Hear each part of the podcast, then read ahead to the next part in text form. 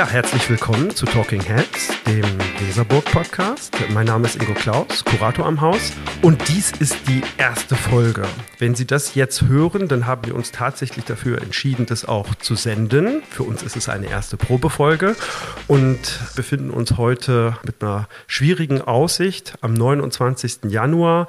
Die Museen sind weiterhin geschlossen. Die Corona-Pandemie steckt in der zweiten Welle und für uns war das eine gute Anregung, ähm, gerade im Bereich des Digitalen eine Schippe draufzulegen. Und so haben wir uns entschlossen, einen Weser-Podcast ins Leben zu gründen. Talking Heads, ähm, das ist eine Reihe, wo wir verschiedene Menschen einladen wollen, Direktorinnen, Künstlerinnen, Expertinnen.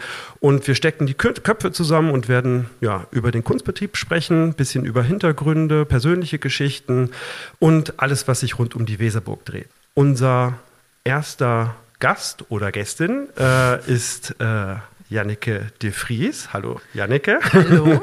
Man kann eigentlich gar nicht so recht von Gast sprechen, weil du bist ja hier schon am Hause und das seit äh, 2018. Ich stelle dich noch mal ganz kurz vor für alle, die dich noch nicht kennen sollten. Du bist über Stationen von Frankfurt, Hamburg, Braunschweig nach Bremen gekommen und wir kennen uns auch schon ziemlich lange, mhm. nämlich äh, ja als Kolleginnen, die sich dann morgens zugewunken haben. Nämlich seit 2008 hast du die GAK geleitet und das für zehn Jahre. Und dann habe ich, ich weiß gar nicht ganz genau, wann ich das erfahren habe, ich meine relativ spät, ich glaube im äh, Spätsommer, dass du die neue Direktorin der Weserburg wirst. Das da war lang. Du geschockt. Und ja, ich war, ich, ich weiß nicht, ob ich geschockt war. Ich war, glaube ich, sehr überrascht, wie viele überrascht waren, weil ähm, ich glaube ich. Ich auch. Ja, es kommt, glaube ich, eher selten vor, äh, dass jemand äh, die Türen einfach nur wechseln muss, wenn er äh, vom Kunstverein ja in ein größeres Haus in ein Museum wechselt. Wie hast du damals, als du die Ausschreibung gesehen hast, reagiert? War das für dich sofort eine Option? Äh, wie hast du die Weserburg damals wahrgenommen? Also es war ganz spannend, äh, weil mich hat das erstmal überhaupt nicht interessiert, nicht eine Sekunde. Ich habe da überhaupt keinen Gedanken dran verschwendet. Das hatte mit mir gar nichts zu tun, dass Peter Friese in Rente geht und hier eine neue Leitung gesucht hat wird. Und dann hat sich das wirklich so schleichend eingenistet bei mir, dass ich gemerkt habe, ich schweife immer wieder ab. Ich komme immer wieder darauf zurück, dass da jetzt diese Stelle frei wird und habe wirklich über Wochen hin gemerkt, dass mich das immer mehr interessiert, dass mich das wirklich angetriggert hat. Weil ich war, du sagtest ja eben schon, ich war zehn Jahre lang Nachbarin, habe viel an dem Haus miterlebt, aus einer beobachtenden Position, aber manchmal eben auch in einem Schulterschluss, manchmal auch in einer Art Gegnerschaft. Also ist sehr viel passiert auch in diesen zehn Jahren, auch was diesen Standort angeht, kulturpolitische Debatten rauf und runter. Und äh, da entwickelt man, ich habe mir das vorher gar nicht so klar gemacht, aber man entwickelt eine Haltung dazu, auch als Nachbarin, weil es einen, als wir sind im selben Gebäude gewesen, da äh, fühlte man sich schon irgendwie immer bemüßigt, eine innerliche Haltung zu, zu entwickeln. Und plötzlich war da, äh, habe ich gemerkt, dieses Bedürfnis, das alles mal aufzuschreiben und wie ich das denn machen würde. Und dann habe ich tatsächlich, als ich gemerkt habe, das setzt sich fest, habe ich jemanden aus der Jury äh, angerufen. Es gab eine externe Expertenjury und habe den Sprecher angerufen, habe gesagt, sag mal, das, das hat sich total festgesetzt bei mir, aber ist es nicht eigentlich vollkommen absurd, dass ich als Nachbarin da irgendwie mich bewerbe? Und da war, da hat er mir erst zugestimmt und hat dann aber gesagt, ich soll doch mal ein bisschen erzählen. Und am Ende des Gespräches meinte er, ach, schreib doch mal auf und, und bewirb dich. Ich habe nicht eine Sekunde gedacht, äh, dass ich den Hauch einer Chance habe, weil ich eben Nachbarin bin und viel zu eng dra nah dran war.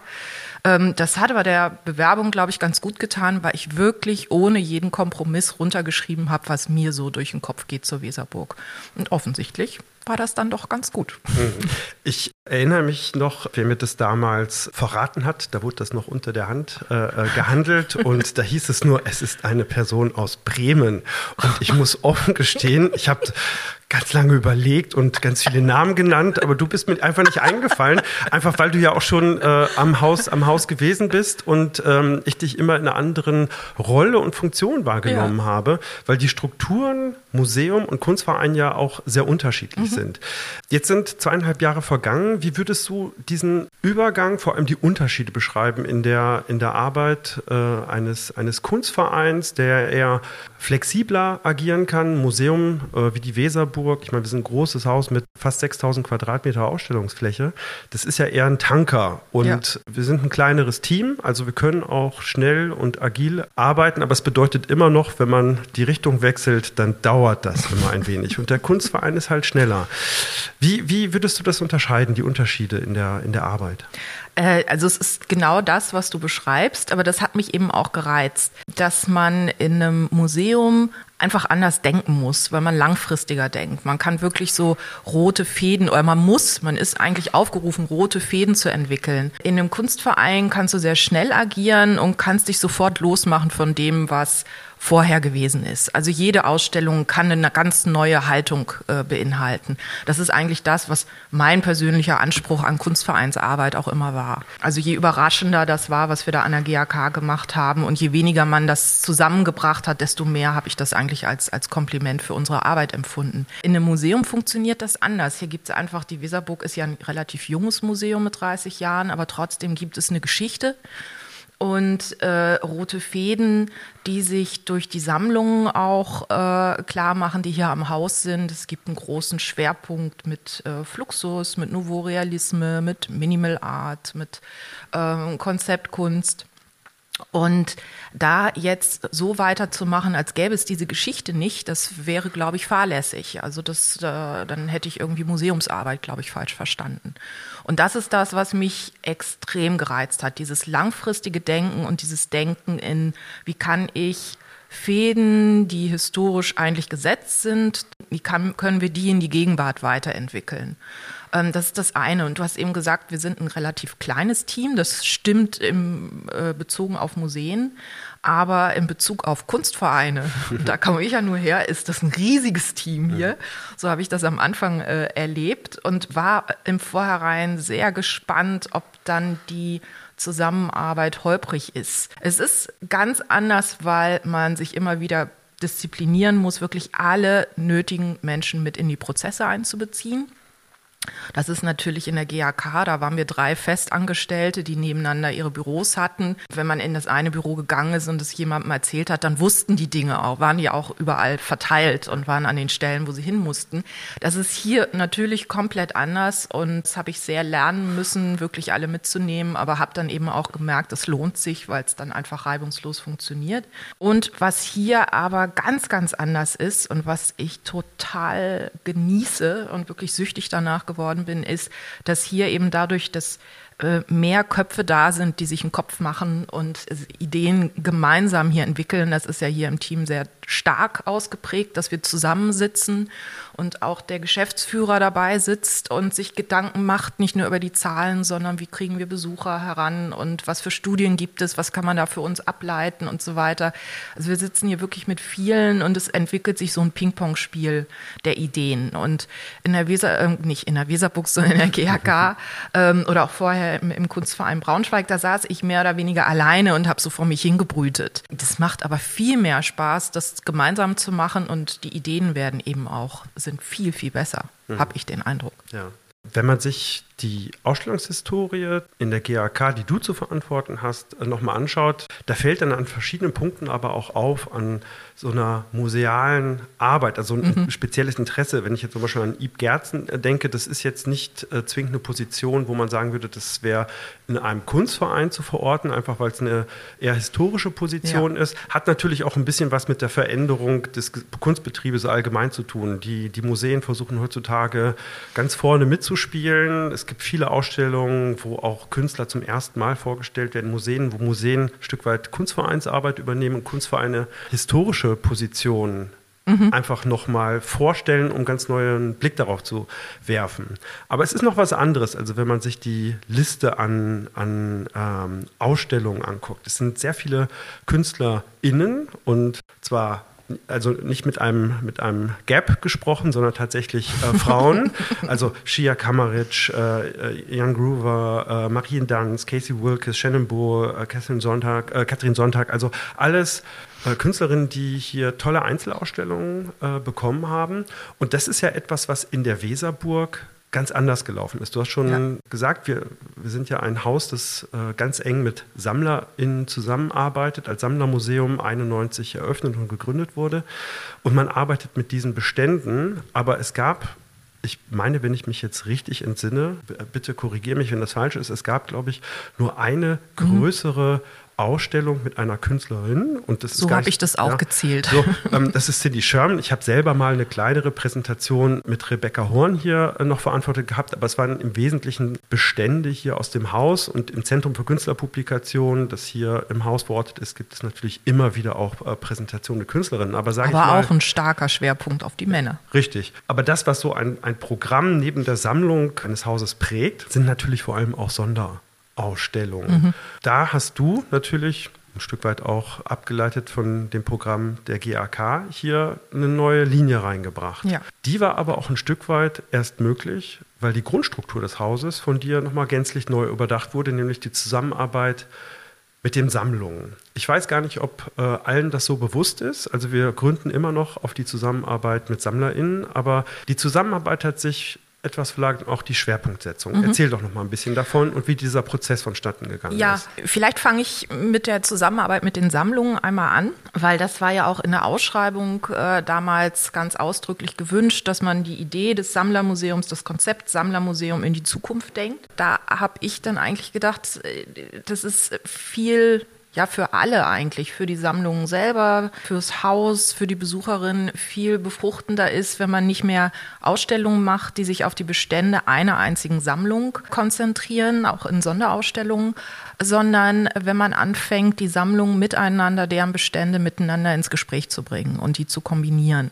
Da, äh, das ist eigentlich, das klingt jetzt so völlig banal, ist aber eben wirklich ein ganz großer Wechsel im Konzept gewesen weil vorher eben vor allen Dingen einzelne Sammlungen vorgestellt worden sind, auch in den Sonderausstellungen. Wir fahren jetzt eben auch in den Sonderausstellungen, in den monografischen Ausstellungen äh, in die Schiene, dass wir vielleicht eine Position vorstellen, aber diese Position sich aus ganz vielen Quellen speist, sodass man eben auch wirklich sehr gezielt äh, Hauptwerke noch dazu holen kann aus ganz anderen Beständen. Und wir haben die Sammlungspräsentation, die kann man eigentlich so gar nicht mehr benennen. Ich, haben wir jetzt ähm, haben wir ein serielles Format entwickelt, das eben nicht mehrere Sammlungen ne, unvermittelt nebeneinander präsentiert, sondern wir kombinieren diese Sammlungen miteinander und bringen die in verschiedenen Themenarealen zusammen, sodass es auch nicht einen chronologischen Gang durch die Kunstgeschichte gibt, sondern ähm, wie so eine Vielzahl von kleinen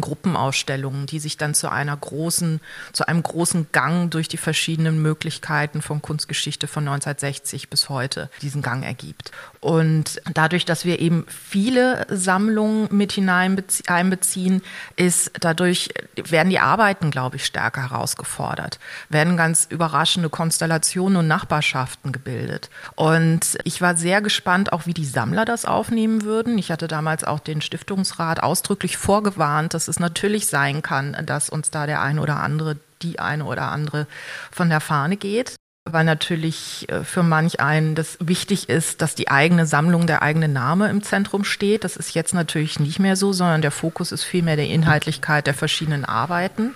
Aber ich muss sagen, bis zu diesem Zeitpunkt, das ist jetzt zweieinhalb Jahre her, glaube ich, ne, ungefähr, dass wir das machen. Und äh, es ist kein einziger verschwunden von den Sammlern oder Sammlerinnen, die schon mit dem Haus verbunden waren. Und wir bemerken jetzt, wir bereiten ja gerade, wir beide, die äh, dritte Version von So wie wir sind 3.0 jetzt äh, vor, wie wir diese Sammlungs, äh, dieses Format äh, einer Dauerausstellung, seriellen Dauerausstellung genannt haben. Und da bemerken wir eben, dass das Interesse der Sammler immens groß ist, genau an diesem Format, weil die wollen natürlich auch ihre Arbeiten in einem möglichst idealen Kontext sehen, äh, gezeigt sehen. So, also das zum, zum, zur Kontextveränderung mit den Sammlungen. Ich kann da vielleicht auch ja. noch äh, ein, eingreifen als äh, persönliche Erfahrung, dass, glaube ich, die Zusammenarbeit mit den Sammlerinnen durch dieses neue Format auch ein Stück weit äh, intensiviert hat, weil es darum geht, viel stärker auch nochmal über Inhalte zu sprechen, ja. Personen, aber auch äh, Ideen, unterschiedliche Vorstellungen miteinander zu verknüpfen. Und das macht den Ort aus meiner Perspektive auch nochmal lebendiger, weil vorher war das so, dass es wirklich einen starken Schwerpunkt gab, die Einzel- und Themenausstellungen vor allem aus äh, einer Sammlung gebündelt hervorzubringen. Mhm. Und dann war es mitunter auch eine spannende Aufgabe aus einer schon ja, ein Stück weit vorerzählten Geschichte, die ja so eine ja. Sammlung ja steht. Da sind ja schon Erzählungen äh, eingeschrieben, wieder was Neues heraus äh, zu erzählen. Und das hat sich verändert und mein Eindruck ist auch, dass es äh, durch diesen intensivierten Dialog mit allen Beteiligten sich äh, ganz gut ausgeht und viel Freude macht. Ja, also so geht es mir auch. Ich habe natürlich diesen, diesen Vergleich nicht so, äh, wie die Zusammenarbeit vorher war. Aber ich würde auch sagen, ich, äh, dass man sehr im Gespräch ist miteinander, äh, eben auch mit den Sammlerinnen, ähm, die sehr daran Anteil haben, in welchem Themenbereich sind denn ihre Arbeiten verortet, welche anderen Arbeiten ähm, aus, aus ganz anderen Sammlungen werden dazu kombiniert. Es kommen plötzlich Ideen auch auf, wobei aber trotzdem immer auch sehr akzeptiert wird, dass wir beide die Kuratoren dieser Zusammenstellung sind. Also es gibt ja nicht irgendwie Kompetenzgerangel, sondern wirklich einen äh, total interessanten und sehr bereichernden Austausch. Mir fällt noch ein, ähm, äh, das fand ich damals ein sehr starkes Statement. Ein Journalist hat äh, geschrieben zu der ersten Präsentation, so wie wir sind 1.0, Direktorin startet neue Ära. Und äh, ein Stück weit äh, äh ist das auch so, ja, äh, ich muss sagen, man fühlt sich auch ein bisschen gekränkt, wenn man ja. vorher schon viele Jahre am Haus gearbeitet hat. Ich glaube, das Sie Haus... das ja nicht so schlecht gemacht. Und ich glaube auch, dass wir eine ganz gute Arbeit gemacht haben. Es ist tatsächlich eine andere Form und ich glaube auch, dass äh, dadurch auch für die Weserburg eine Perspektive in die Zukunft in anderer Form nochmal eröffnet wurde. Ja, weil wir sind sehr viel flexibler auch geworden. Ja. Ne? Also man kann inhaltliche Löcher, ähm, die sich manchmal ergeben, chronologisch, aber eben auch was so eine Themenfortsetzung ähm, oder Themenentwicklung äh, anbelangt, äh, kann man ganz anders reagieren, weil man dann auch eine andere Sammlung mit einbeziehen kann. Oder auch mal die Künstler selber fragt, Menschenskind, äh, wir haben diese Arbeit von dir gesehen, wir würden die gern direkt anfragen Fragen. Das kannst du natürlich alles so nicht machen, wenn du dich auf eine Sammlung alleine konzentrierst. Ja, und dieses Format, so wie wir sind 1.0, wie gesagt, wir gehen jetzt in die dritte Folge. Da sind ja, wir haben es jetzt nicht gezählt, äh, es sind bestimmt 20 Sammlungen äh, daran intensiv mhm. äh, beteiligt. Ja. Es gibt mhm. einzelne Positionen, die wir zusätzlich anfragen, wenn wir das Gefühl haben, dass es äh, einen Missing Link gibt äh, in dem Kontext und dass es notwendig und sinnvoll ist,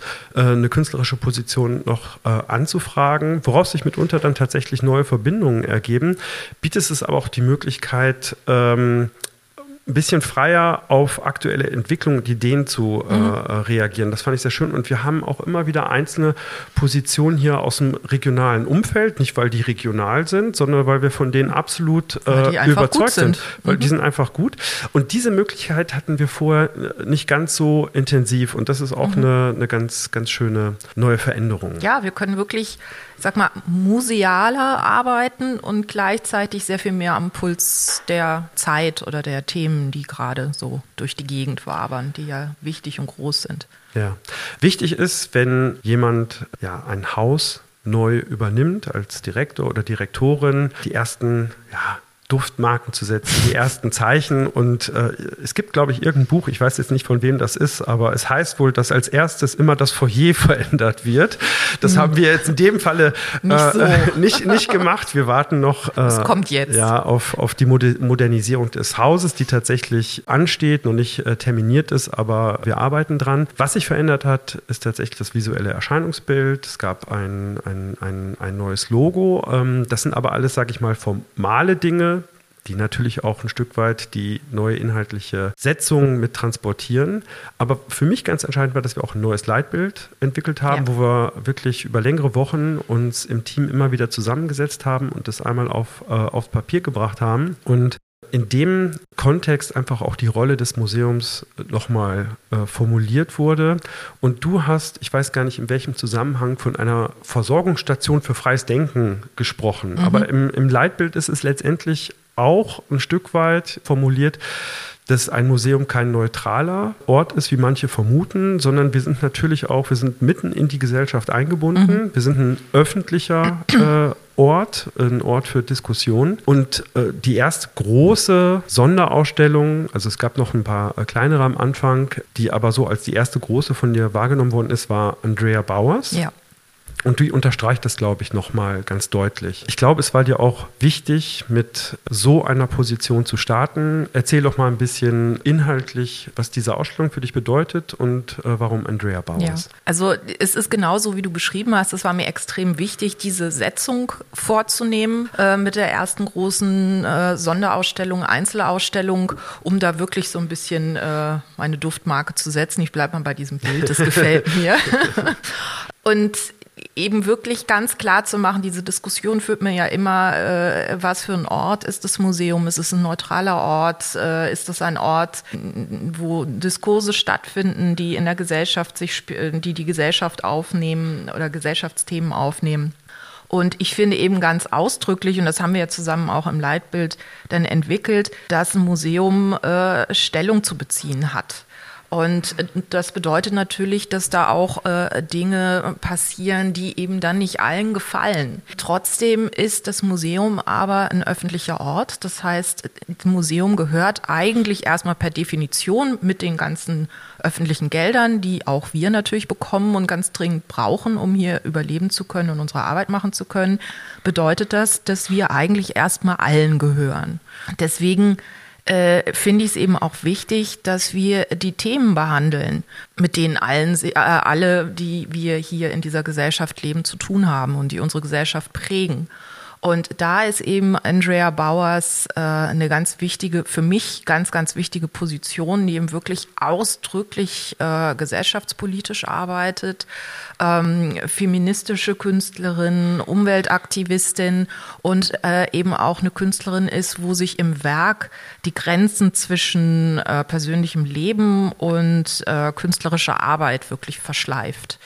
Und äh, wir hatten hier dann wirklich auf 1200 Quadratmeter ungefähr, dann wirklich eine aktivistische Kunstanordnung. Sehr großräumig, sehr bunt, sehr laut, sehr direkt. Also mit äh, Kunst ist ja so verschlüsselt und man findet keinen Zugang. Das äh, kann man Andrea Bauers wirklich nicht vorwerfen, eher das Gegenteil. Es darf manchmal vielleicht ein bisschen subtiler sein, aber ähm, das hat für mich wunderbar funktioniert, weil es wirklich wie so ein Faustschlag auf den Tisch war, äh, diese Ausstellung, diese Setzung, wirklich, dass die Weserburg äh, dran ist an den aktuellen Themen und wirklich, ich nenne es mal jetzt ein bisschen pathetisch, Rückgrat hat sich zu bestimmten Themen zu äußern. Und es ist auch, dass es uns nicht darum geht, hier bequeme Kunst zu zeigen. Ja, ich erinnere mich vor allem an das große Piratenschiff. Äh, ja. Das, äh, ich nenne es jetzt mal Piratenschiff, das äh, zentral in der dritten Etage hing aus der äh, Sammlung Gabi und Wilhelm Schürmann. Erzähl doch mal beispielhaft zu dem Werk. Äh, ich glaube, da kann man ganz gut die künstlerische Position deutlich machen. Ja, denn äh, diese Arbeit, also vielleicht erstmal, was, was war das eigentlich? Das war wirklich eine riesige ähm, Plattform, wie sie Baumaktivisten, nennt man das so? Es gibt doch bestimmte Beschreibungen, wie, dieses, äh, wie diese Person. Ich finde, das klingt gut. Ja, gut, ich na, Wir sag das jetzt, mal. jetzt diesen Termin. Baumaktivisten. Also äh, Personen, die gegen die Abholzung von Bäumen eintreten und ähm, die dann wirklich die Bäume beziehen. Denn wenn man sich dort oben aufhält, ist es natürlich unmöglich, diese Bäume fällen zu können. Und da werden dann wirklich Plattformen gebaut, damit man möglichst lange dort oben aushält, da schlafen kann, da was zu essen hat, zu trinken hat, seine Zeit da oben verbringen kann, sich auch mal erleichtern kann und so weiter. Und die Andrea Bauers hat an so einer äh, Protestaktion in Los Angeles gegen die Abholzung eines Waldes teilgenommen und hat dort eben auch ähm, auf so einer Plattform einige, ich weiß nicht, Wochen, glaube ich, tatsächlich sogar in den Bäumen gelebt, bis die Polizei sie da runtergeholt hat. Und hat da einen jungen Aktivisten kennengelernt, der sie sehr beeindruckt hat. Beim Aufbau hier in der Ausstellung hat sie das sehr schön erzählt, dass sie äh, ganz beeindruckt war von dem, weil der wirklich Monate in diesen Bäumen gelebt hat und sich unglaublich engagiert hat.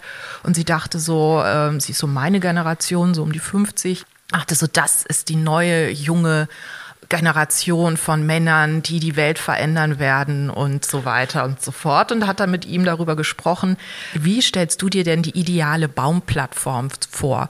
Und sie hat es eigentlich gefragt mit dem Hintergrund, wie baut man so ein Ding eigentlich, weil sie schon vorhatte, das in ihre Kunst aufzunehmen. Und der hat dann sie nur verträumt angesehen und hat gesagt, wie ein Piratenschiff. Und sie ist innerlich zusammengebrochen, gesagt, scheiße, da sind sie wieder, die blöden Männer-Klischees. Ich dachte doch, wir sind die endlich los. Und dann hat sie sich aber mit dem zusammengesetzt und gesagt, okay, dann machen wir das jetzt so. Du baust dein äh, ideales, äh, deine ideale Plattform und ich baue meine ideale Besetzer, Baumbesetzer-Plattform und wir äh, tun uns zusammen. Und dabei ist dann eben dies Radical Feminist Pirate Ship äh, herausgekommen. Also eine Mischung aus feministischer Plattform und Piratenschiff-Plattform. Sehr schön. Vielleicht zum Abschluss von diesem ersten Podcast einen kleinen Ausblick, was wir dieses Jahr erwarten dürfen. Also wir sind jetzt Ende Januar. Ja. Äh, wir wissen gar nicht, wann, also wie schnell wir diesen äh, Podcast überhaupt online, also on air sagt man ja nicht mehr, so. online, online bekommen, wie dann die Situation für die Museen sind, also ob wir noch im Februar oder erst äh, Anfang Mitte März eröffnen können. Skizziere doch einmal ganz kurz, was wir dieses Jahr noch erwarten dürfen. Ja, also wenn wir eröffnen, wann immer das dann sein mag, werden wir bis äh, ungefähr Mitte April eine kleine, aber sehr, sehr feine Einzelausstellung von Alicia Quade sehen. Oder wir zeigen die und die Besucher sehen sie dann. Übrigens, äh, wenn ich da kurz ja, äh, eingreifen darf, auch eine wunderbare Zusammenarbeit zwischen ja. zwei Sammlungen, wo wirklich zwei Bestände zusammenkommen. Also und äh, wirklich, ja, zwei Sammlungen, die mit uns eng zusammenarbeiten äh, und die wirklich, wo wir in den Luxus, absoluten Luxus kommen, ganz besondere, wichtige Werke aus ihrem Frühwerk hier äh, zur Verfügung zu haben, die, glaube ich, in dieser Dichte tatsächlich noch gar nicht gezeigt worden sind. Also wirklich klein, aber sehr, sehr fein. Dann wird es etwas größer nämlich mit einer dialogischen Ausstellung von Peter Piller und Richard Prince, den zwei ja, ikonischen Künstlern, ähm, die aus verschiedenen Generationen, aus verschiedenen Kulturkreisen stammen, aber eben beide eine sehr eigenwillige Arbeit, äh, Umgang, sehr eigenwilligen Umgang mit dem gefundenen Bild etablieren. Ich weiß, du magst das nicht, wenn ich das sage, ich sage es jetzt trotzdem mal zwei Chronisten ihrer Zeit. Sie hat es gesagt. Ich habe es gesagt. Ich habe ihm dabei in die Augen geguckt. Und ähm, also das ist, glaube ich, eine Zusammenstellung, die ist sehr, sehr überraschend und extrem spannend. Und dann kommt im Oktober die große Ausstellung von Ulla von Brandenburg, dieser Künstlerin, die wirklich installativ, filmisch arbeitet und wo es wirklich ein großes ja, äh, ja, Fantasie-Erlebnis-Paradies mit vielen Farben und Stoffen und äh, habe ich schon das Wort sinnlich erwähnt.